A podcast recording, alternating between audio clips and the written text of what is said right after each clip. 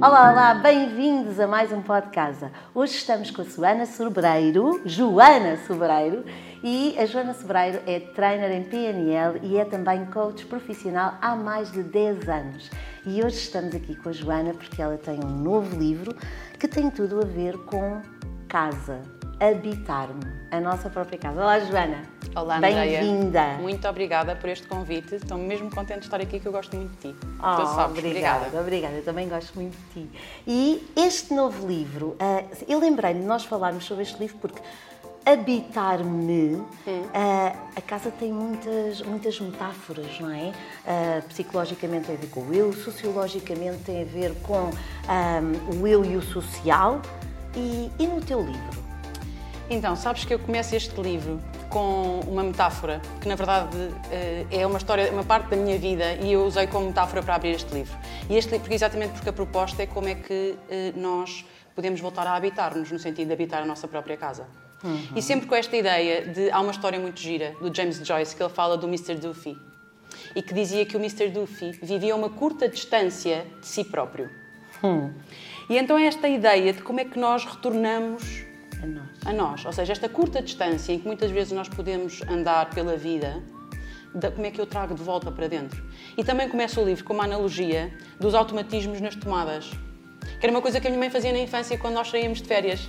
Que é aquela coisa de como toda a família toda de férias junta, a casa ficava sozinha e durante para aí duas ou três semanas, então a minha mãe deixava aqueles, aquelas coisas de tomada para ligar Sim. os candeeiros, que a determinada altura acendiam a luz. Ou seja, era uma forma de fazer com que parecesse que tinha vida, mas não estava lá ninguém.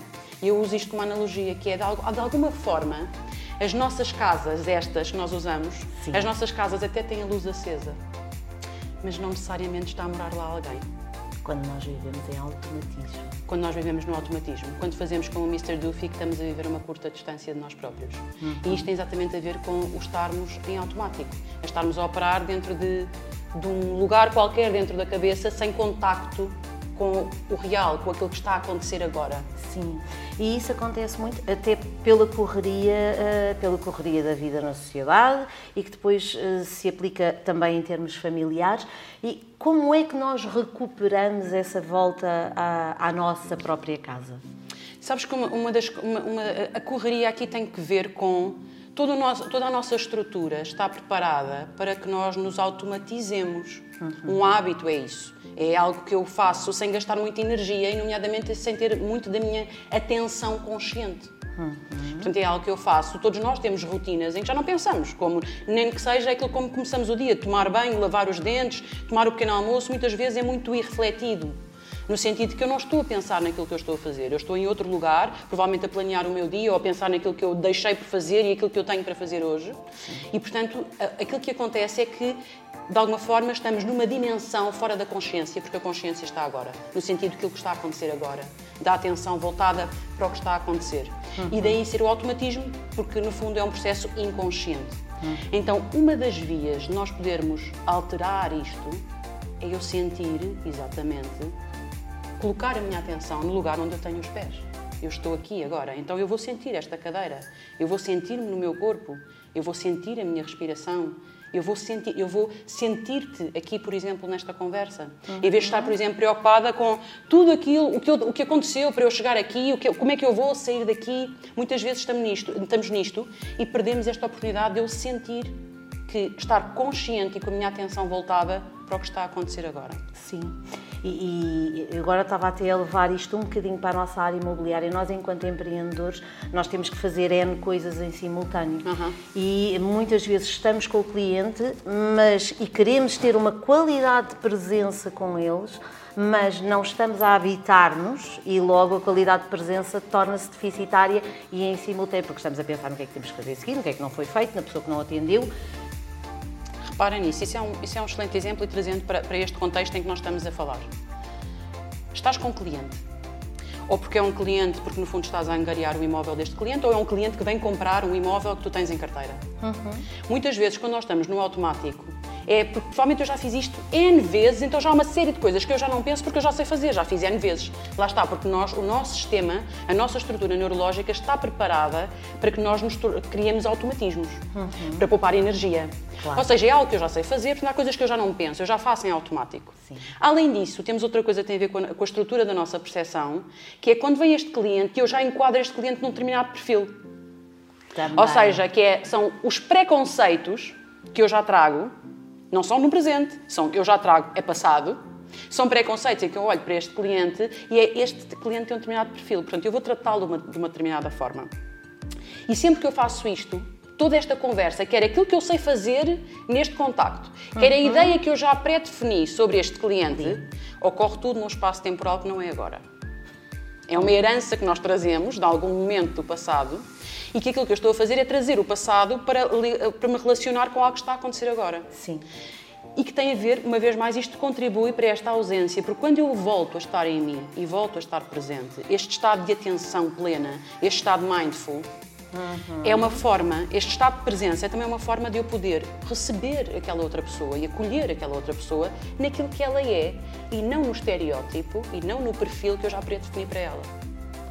Portanto, eu também me torno muito melhor comunicador na relação com o outro e com o mundo, porque eu passo a receber aquilo que está a acontecer agora de facto. Uhum. Eu passo a ser um, um, melhor percebedor, vamos colocar desta forma, no sentido Sim. da captação, da percepção. Eu passo a ser um melhor percebedor, uma melhor percebedora de, de, quem, eu, de quem eu tenho à minha frente e da dinâmica que está, está a ser criada. Uhum, para depois poder servir melhor o outro. Exatamente. E diz-me, depois dizes habitar-me na trionidade do ser, três cérebros, três inteligências, três mentes. Fala-me sobre isso. Então, e este é outro ponto muito, muito interessante e que, no fundo, este livro fala, por um lado, deste nosso estado de presença, por outro, de como é que nós conseguimos resgatar, ou seja, trazendo também uma maior acuidade da nossa percepção para aquilo que está a acontecer dentro de nós. Uhum.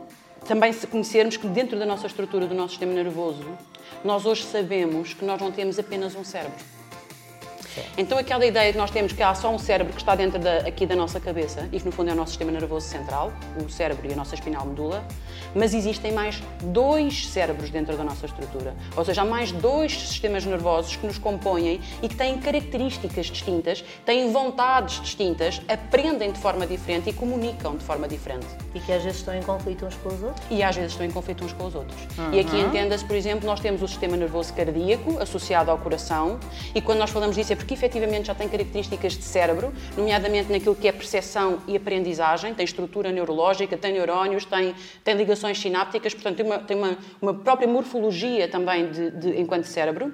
E depois temos um outro sistema nervoso, que é o sistema nervoso entérico, e que está associado à nossa parte digestiva, nomeadamente ao nosso intestino. Uhum. Eu coloquei aqui como vulgo, utilizo o cérebro do intestino, na verdade está espalhado numa estrutura maior, mas, mas está relacionado com o nosso intestino. E no fundo estamos a falar de três estruturas entre. Vamos fazer duas grandes divisões iniciais. Nós temos uma parte em que é o cérebro que pensa. Ok.